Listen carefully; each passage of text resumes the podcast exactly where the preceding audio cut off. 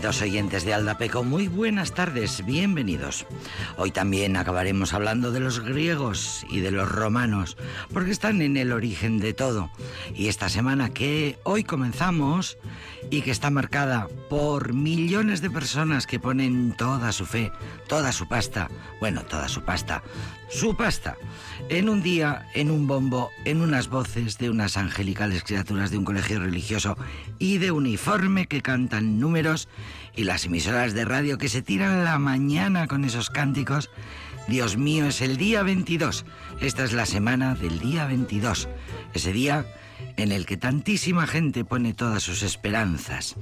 Pues hablaremos del azar, de la suerte, de la fortuna, de la fortuna de la buena y de la mala. El infortunio también existe. En fin, lo que viene atormentando a la humanidad desde el principio de los tiempos. Cosa que no se explica, pues será la suerte.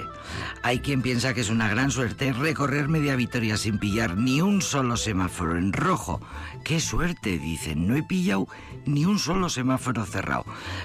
Hay quienes te desean suerte en la consulta del médico de Osakidecha o esperando la llamada del IDEM para, esta, para, para ese especialista que llevas meses esperando con dolor, es cosa de la suerte, que tengas buena suerte, se dicen las personas unas a otras.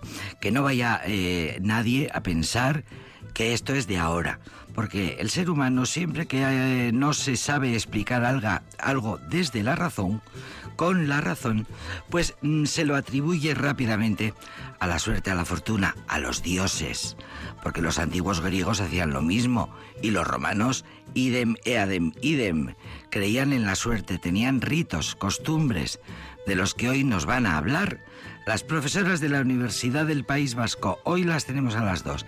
Isidora Emborujo, como siempre, la titular, y Maite Muñoz, que nos visita.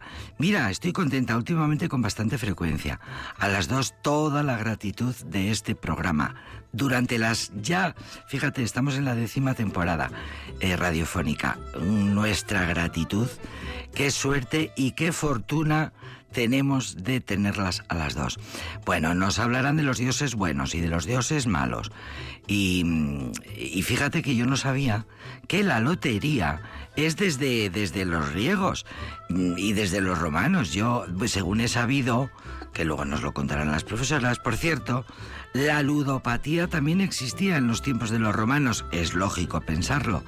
La lotería, como decía la difunta Lola Flores, si cada español pusiera una peseta, 30 millones de los de entonces, en un minuto de los de entonces, fíjate qué pastonazo en un minuto. Pues la verdad es que es un gran invento la lotería. Hablaremos de la suerte, enseguida llegarán nuestras queridas profesoras y, por aclamación popular, aquí os traigo esta maravillosa canción.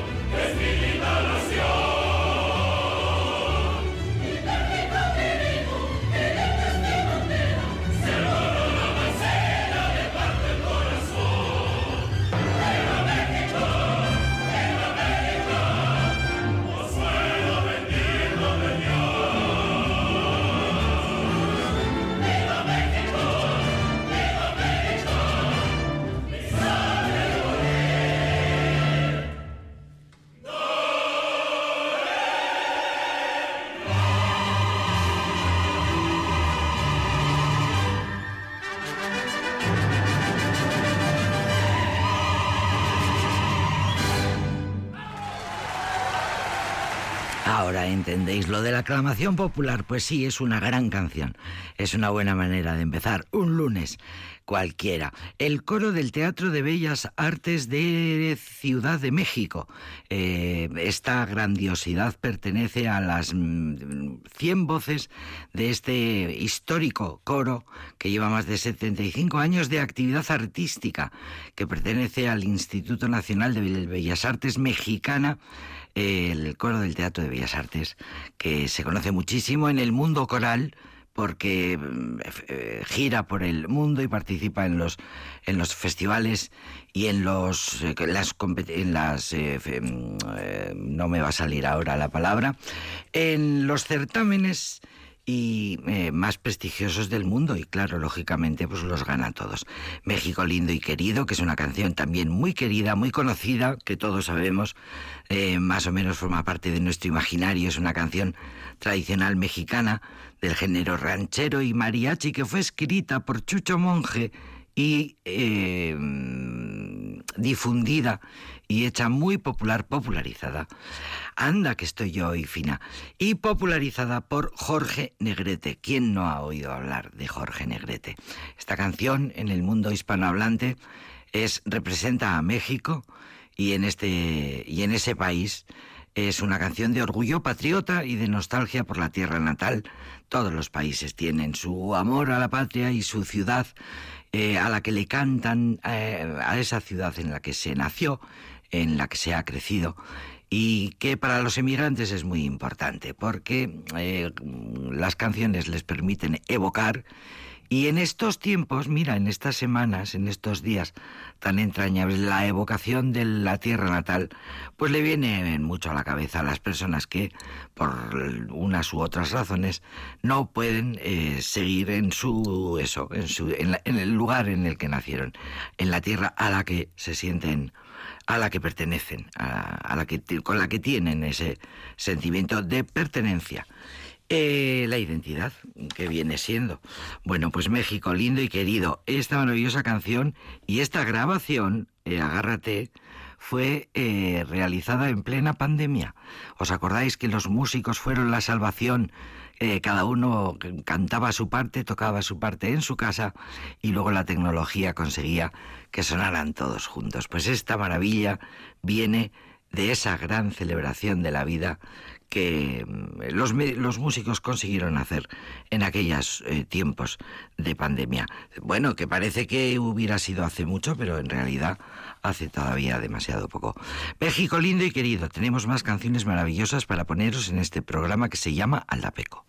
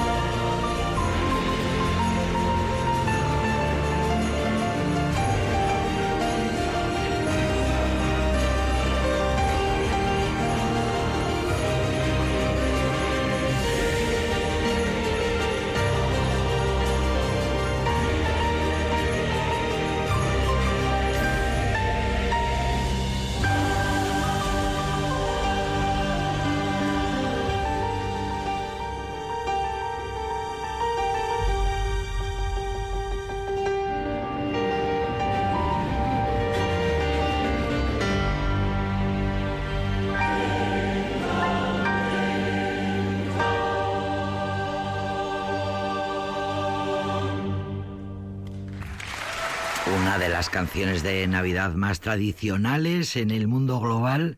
Dicen que es una de las canciones de Navidad mejor, más eh, maravillosamente compuestas, la mejor, la más significativa de estos días entrañables. La historia de este tema, Carol of the Bells, pues resulta que tiene una historia muy curiosa porque su origen se remonta más de 100 años, a más de 100 años, en 1916, fíjate, en Ucrania.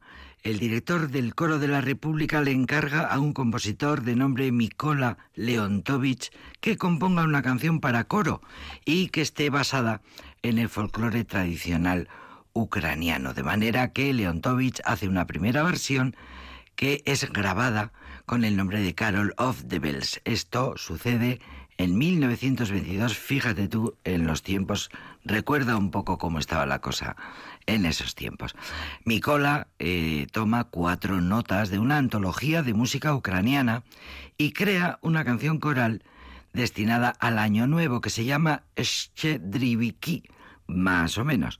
Curiosamente, en la Ucrania de la época se celebraba el año el día 21 de marzo. Era cuando llegaba la primavera, cuando los ucranianos celebraban el nuevo año. Bueno, luego cambió, luego se fue unificando un poco en toda Europa y, ahora todo el mundo lo celebra en Europa pues el mismo día, 24 de sí, 24, 25, el 31, en fin, las fechas estas. Unos años más tarde, en 1921, Mikola Leontovich fue asesinado por un agente ruso debido a sus pensamientos independentistas, acordaos de la historia. Algunos historiadores dicen que Mikola estuvo 16 años de su vida eh, componiendo, trabajando, escribiendo y borrando hasta llegar a la versión final de este tema que acabamos de escuchar. Ya digo que para muchos la melodía navideña más, más hermosa jamás hecha, de la que existen tantísimas versiones y por lo eh, y tantas tantas que tenemos otra para escuchar.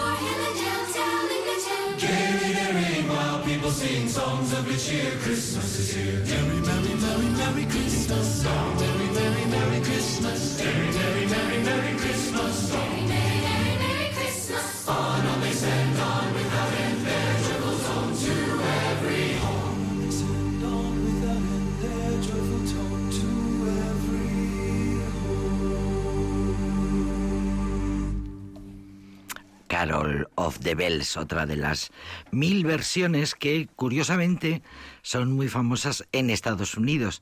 Eh, y, fíjate qué cosas, es una canción ucraniana basada en una melodía mm, eh, que pertenece al, folclore de Ucrania. Y, bueno, sin embargo, es en Estados Unidos donde más caña le han dado a esta canción, a este Carol of the Bells, para muchos la melodía navideña más hermosa jamás hecha. Y como decíamos, eh, obra de un músico eh, ucraniano de nombre Mikola Leontovich, músico ucraniano implicado en política, asesinado por la checa soviética, eh, Ucrania siempre defendiendo su independencia en, aquel, en aquellos primeros años del siglo y, y mírate, leo también, fíjate lo que estoy eh, lo que son las cosas. Resulta que la OTAN felicita la Navidad con esta canción. Qué casualidad. Con un villancico de origen ucraniano, así dice la nota de prensa hace tres días. La OTAN felicita la Navidad con un villancico de origen ucraniano cantado por soldados de distintas nacionalidades, mujeres y hombres de España, Dinamarca o Estados Unidos. Lo entonan uniformados en un bosque nevado en Letonia. Lo podéis ver en YouTube o en cualquier lado, vamos, este, sí, en YouTube, en Internet lo podéis encontrar. El Carol, of the, el Carol of the Bells, un clásico exportado principalmente por Estados Unidos. Bueno, así son las cosas de la música. Eh, lo queríamos poner, lo queríamos poner. ¿Cómo no vamos a poner canciones de Navidad? Una más, una más, y enseguida nos vamos a recibir a nuestras queridas profesoras. Esta canción también es muy tradicional y se canta muchísimo en, estas, en estos tiempos.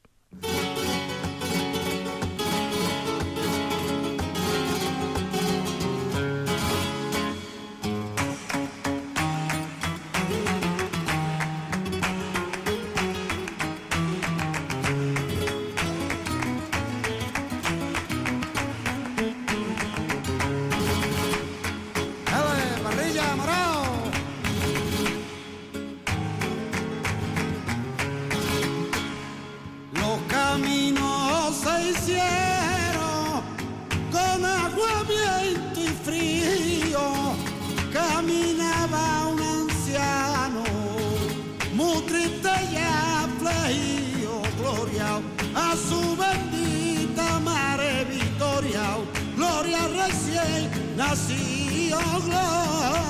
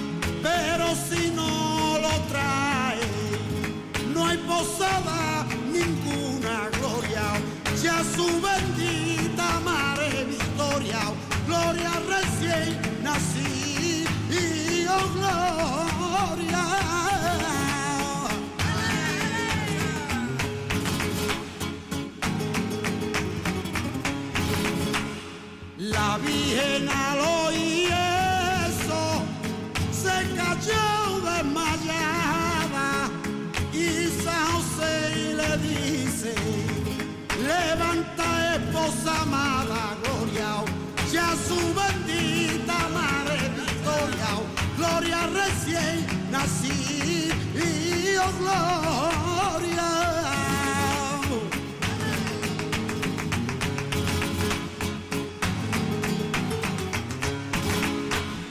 Levanta esposa amada, levanta esposa amada, mientras yo esté a tu no te hará falta de nada, gloria, ya sube.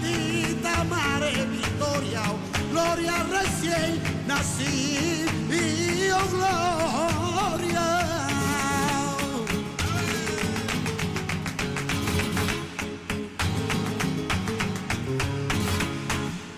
Y desde allí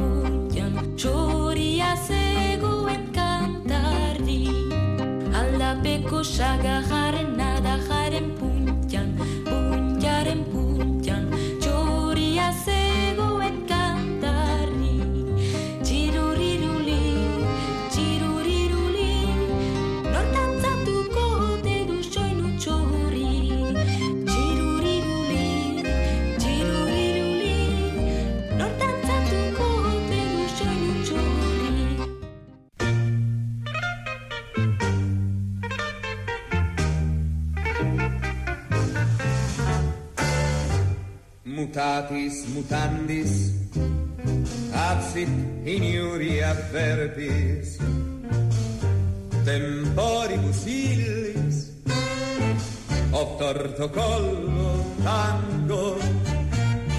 Ubi maior minor cessa talis pater talis filius mod proprio ad maiora. Ai vade mecum tango ad usum delfini. Ubi maior minor cessa talis pater talis filius mod proprio ad maiora. Ai vale mecum tango sed alea iapta est memento audere semper ara tempora currunt per aspera ad astra parva sed aptam mihi orribile viso sed ex abrupto tango.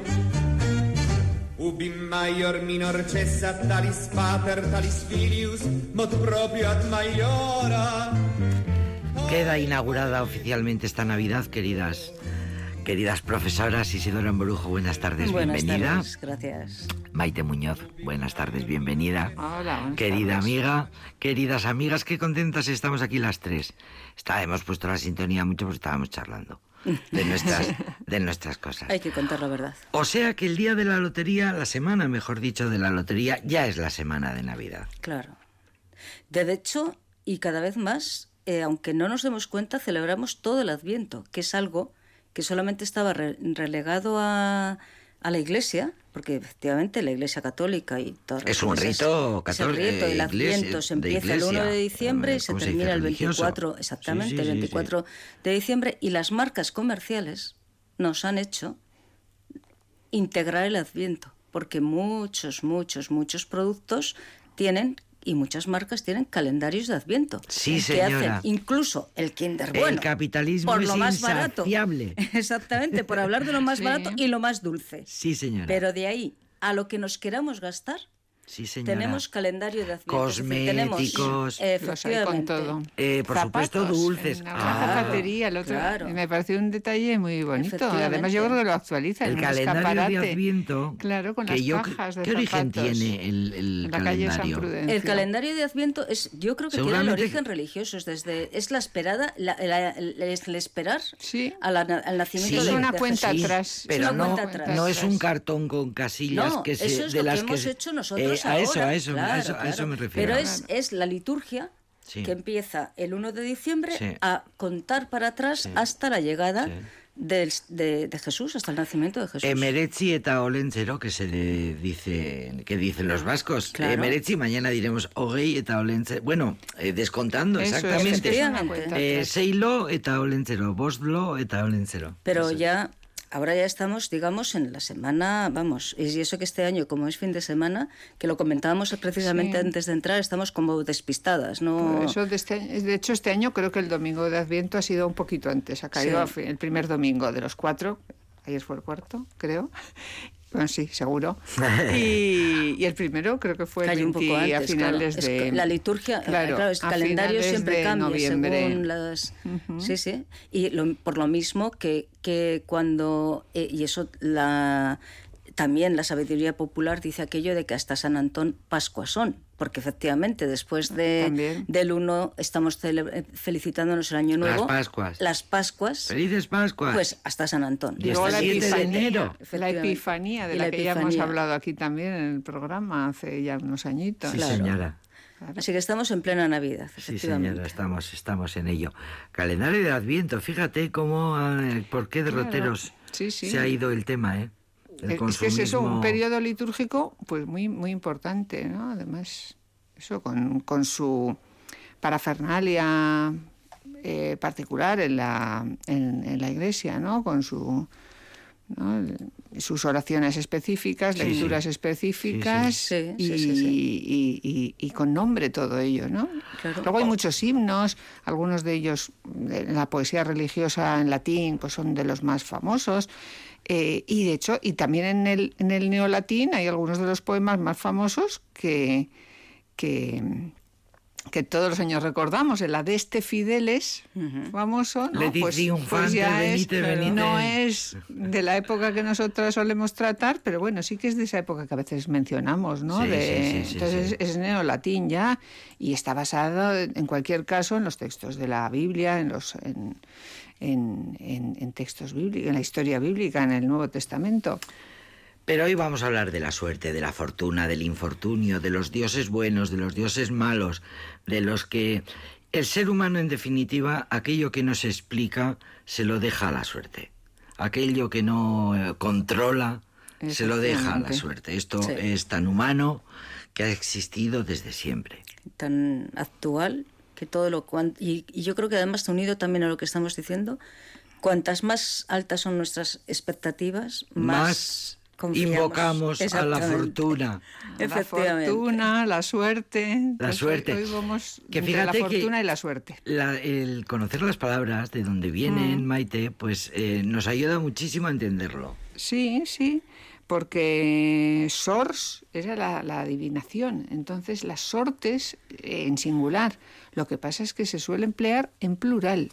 Y de hecho, si os dais cuenta, decimos, vamos a echar a suertes. Suertes. Bueno, ahora ya se dice también a la suerte, a suerte, pero normalmente se habla de, de suertes, porque en latín lo que se miraba para adivinar, para predecir el futuro, para intentar entender el, el posible futuro, eh, era plural, eran las sortes. Entonces, más que sors en singular, eh, vamos a tener que, pensar en, sortes. Otra palabra que sí que también nos suena eh, asociada a esta es sortilegio y los y, sortilegios es una palabra posterior a partir de las personas que y ya de paso vemos el método que elegían, que escogían, que leían, que interpretaban esas suertes, esas sortes en latín.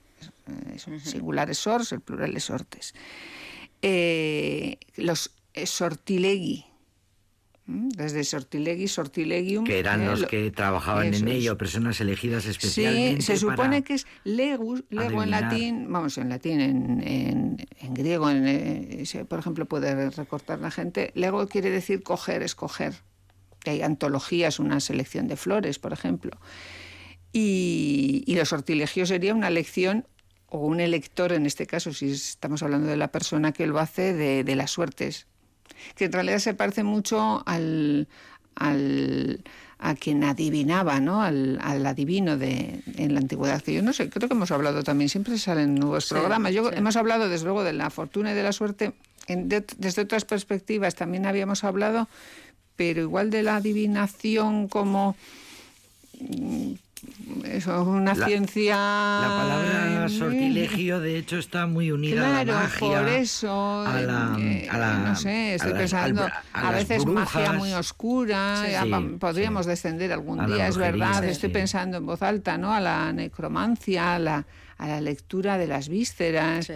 eh, Lo que hacían los augures, eh, ¿Qué es lo que hacían los augures? Los augures serían la parte eh, más oficial, porque Oficial. la suerte tiene también, como todo en, bueno, en Roma y en nuestra sociedad actual también, un ámbito más privado y otro más, más público. Y entonces las sortes también no eran una superstición que, que se jugara solo en la calle o en, o en casa para, para aclarar algo o al final acaba siendo también algo lúdico, evidentemente. De ahí donde mm, eso explicaría un poco De hecho, el, he oído- el vínculo con lo de ahora, ¿no? Que también es una especie de suerte. la ludopatía también Y la existió. ludopatía y nuestro querido Augusto, pues era Cayó. un ludópata. cayó. Además, como podía, pues lo tenía más fácil, seguramente. Claro, a mayor que- poder que otros.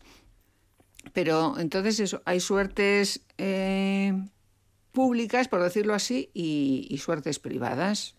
Suertes que se que se aplican en cualquier caso, en uno y otros, en uno y otro caso, a, a determinar posibilidades. O sea, la suerte te- que normalmente, o, o a dar la respuesta de un oráculo en el caso más, más oficial de todos, ¿no? El más vinculado a la, a la religión. Entonces, en esos, en lo que se llamaban lotes, una especie de han aparecido algunos ¿no? restos, igual que han aparecido dados, por ejemplo, del otro gran juego de los romanos, lo de los, La los- lotería. los dados, y lotes de donde viene lotería, evidentemente. fíjate. Entonces, esas sortes eran una especie de tablillas, eh, muchas veces de madera, ¿m?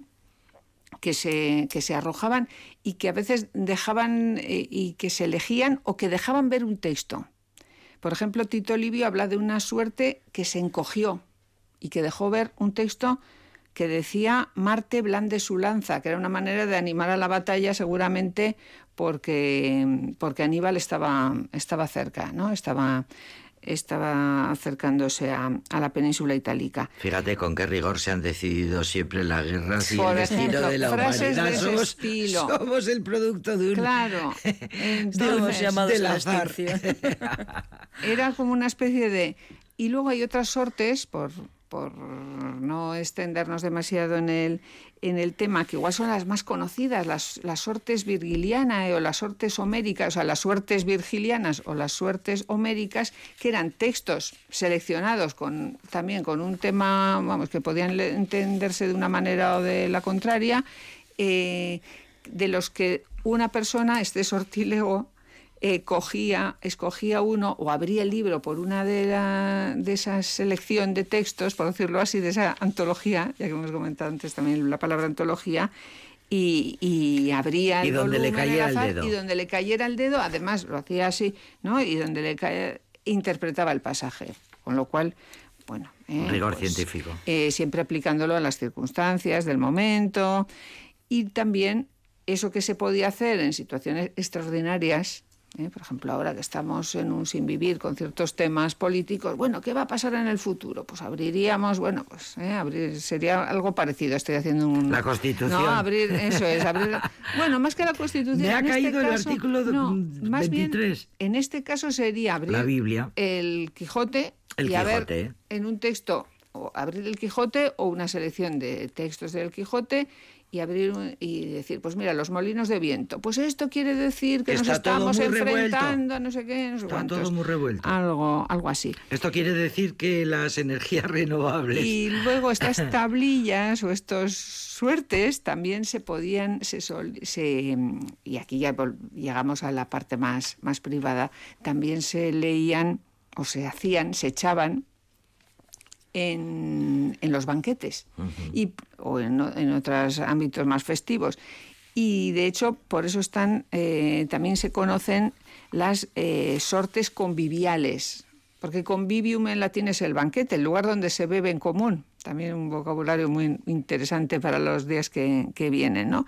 Entonces eran unas tablillas. Convivientes, ¿os acordáis en la pandemia lo de los convivientes? Claro, Sí, pero sí, bueno, eso es que de estaba con- prohibido que solo los convivientes los Ya, convivientes. pero y que estábamos todos Eh, yo soy y esos conviviente convivientes y son un algunos poco distintos. un poco literalmente lo de beber Ah, en común. claro, porque uno es de convivir y esto es de conbeber, pero es verdad que se escribe con V y vamos, sí, Sí. tiene, tiene una relación seguramente. claro los que beben Sí, juntos sí, permanecen efectivamente. Beben, juntos eso es, permanecen familia juntos. que bebe junta Entonces, de hecho, se sabe, porque se han encontrado también, esto siempre es por, por los hallazgos que, que se vendían en las, o que estaban en las, en las tabernas y que, al, y que a veces, por ejemplo, también eh, daban eh, derecho al comprado, eh, al que las cogía, a- daban derecho a, a ese comprador a, a obtener un objeto de, de valor, pues normalmente pues una piedra, un, un pequeño... como una rifa, Una como- pequeña. sí. Ese sería, siempre se ha dicho, ¿no? Los manuales o quienes nos enseñan estas cosas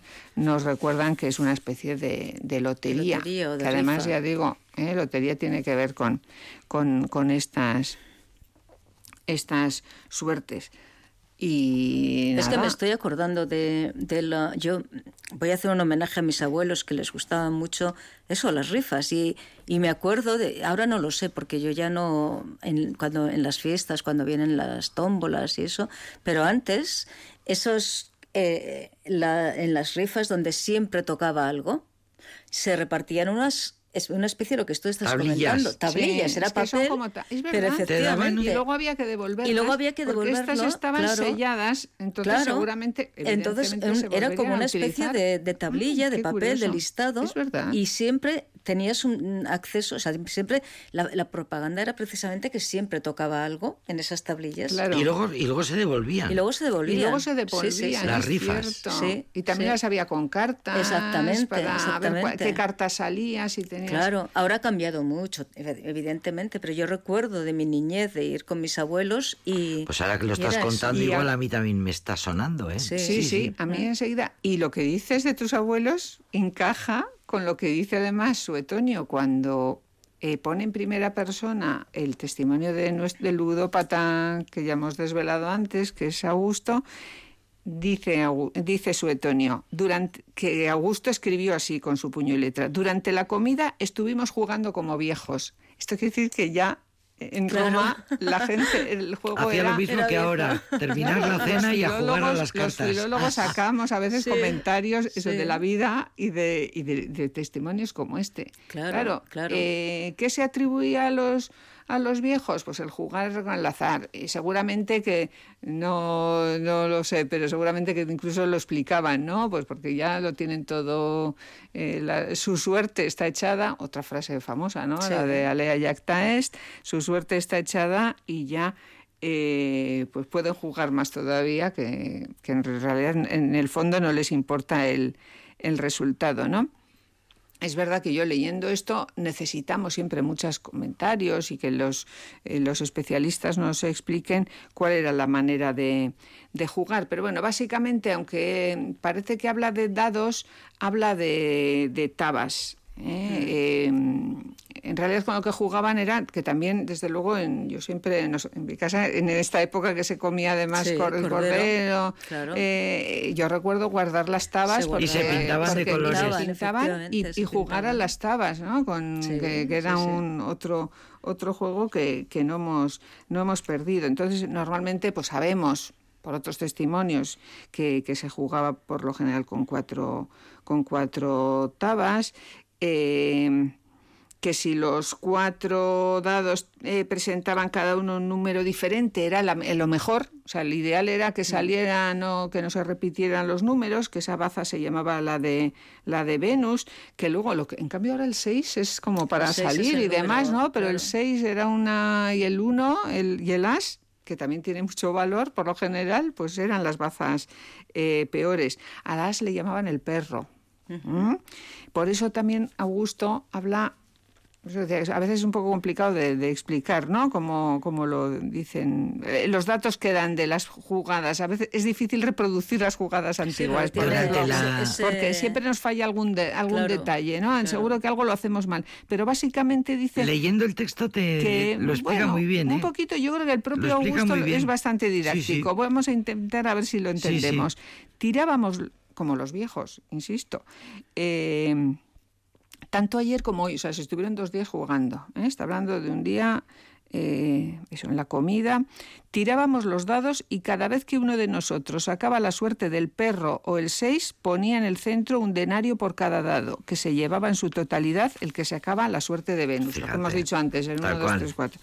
Dice también, eh, Suetonio nos lo explica así, en otra carta, nosotros, o sea que nos está hablando eh, Augusto. Augusto, mi querido Tiberio, que era otro, otro ludópata y otro jugador, por cierto, emperador él también, hemos pasado bastante agra- agradablemente las quincatrias. Jugamos, en efecto, durante todos estos días y calentamos la mesa de juego.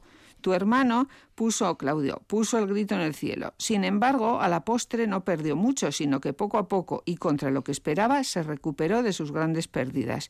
Yo perdí 20.000 sestercios por mi cuenta, pero porque fui, como acostumbro las más de las veces, ampliamente liberal en el juego. Pues si hubiese exigido a cada jugador las puestas que le perdoné o hubiese conservado el dinero que le di, habría ganado hasta 50.000 sestercios. Pero lo ¿eh? prefiero. Mi bondad me llevará, desde luego, a, A la gloria celeste. ¡Qué O sea, maravilla este de también quería ganarse el Este cielo. Augusto es genial. Son detalles, además, Mi bondad que van me más allá del tema. este tío. Efectivamente. Qué guay. Efectivamente.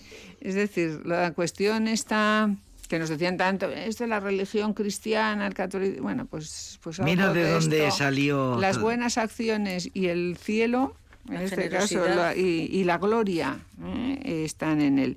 Y también a su hija Julia, se supone que, y ese es el tercer testimonio que, que recoge Suetonio, le escribe, te he enviado 250 denarios, que es lo que he dado a cada uno de mis convidados por si querían durante la comida jugar entre ellos al dados a los dados, a pares o a nones. O sea, está hablando de otro juego diferente, ¿no? Jugar a pares o a nones, que todavía, todavía se sigue, juega con los dados. se sigue jugando.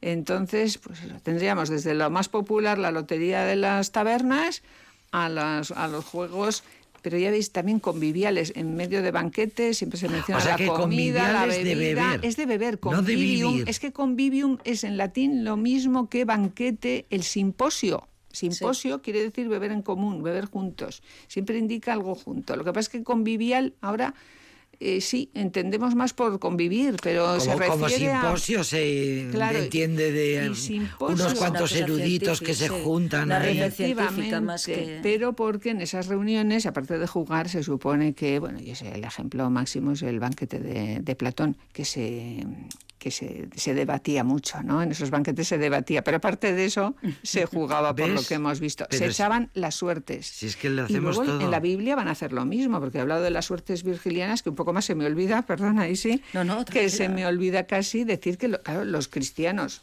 hacen lo mismo y también tenemos las suertes bíblicas. Lo mismo, pero con la Biblia. En lugar de Virgilio, o el ejemplo que nos hemos inventado, que igual alguna vez se ha hecho del Quijote, de Cervantes, eh, pues Pero también, con la Biblia, sí. También están las llamadas sortes sanctorum, los lotes de los santos sagrados. ¿no? También hay además, eh, pues eso, con la, con la misma creencia en el azar, pero la interpretación eh, libre. Es maravilloso, nos vamos a ir despidiendo. Es maravilloso ver que realmente lo hacemos todo, lo hacemos todo. Convivimos, conbebemos, Eso es, sí. eh, jugamos a las cartas, al día siguiente también. Tiene algo que ver, Ganamos, perdemos eso. y todos aspiramos a la gloria Ese eterna. prefijo, ese con que tiene la palabra, lo, lo, lo- lo aclara todo. Hay que hacerlo juntos. Pues mira, Convivir. convivir. Eh, Compartir también. Pues mira tú, y, y la ludopatía, fíjate que sí existía. Y luego cómo se picaba la familia. Sí, y sí. que los banquetes, cómo se discutía. Gran Sí, fuente de discusiones los banquetes. No hemos cambiado nada, seguimos siendo iguales. Fíjate qué suerte que hay un cantante que se llama Pachi Leiva, Sí. una canción que nos ha traído Maite, que se llama Alia Yacta, Yacta est. Est. Además lo traduce, bueno, muy bien, lo presenta bien el tema. Queridas profesoras, gracias. Gracias. Gracias a ti. ya está echada en las manos del croupier. Son tus oídos los que dan sentido a mi ser. Los dados van rodando a ciegas sobre el mantel. Alea yacta es él. Mm. No hay riesgo sin preocupación. Un logro sin esfuerzo, la rima sin sudor. Canciones sin oídos que quieran escuchar. Seguir cantándote. Hoy toca de nuevo empezar, ser fiel a los instintos que la vida te da, vivir de la incerteza con la seguridad de no saber el qué. El, mm, la suerte ya está echada en las manos del croupier, son tus oídos los que dan sentido a mi ser. Los dados van rodando a ciegas sobre el mantel, alea ya caes.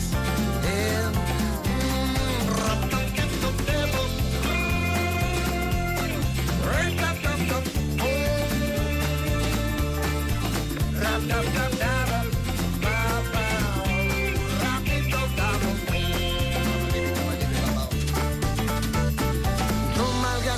tiempo en odiar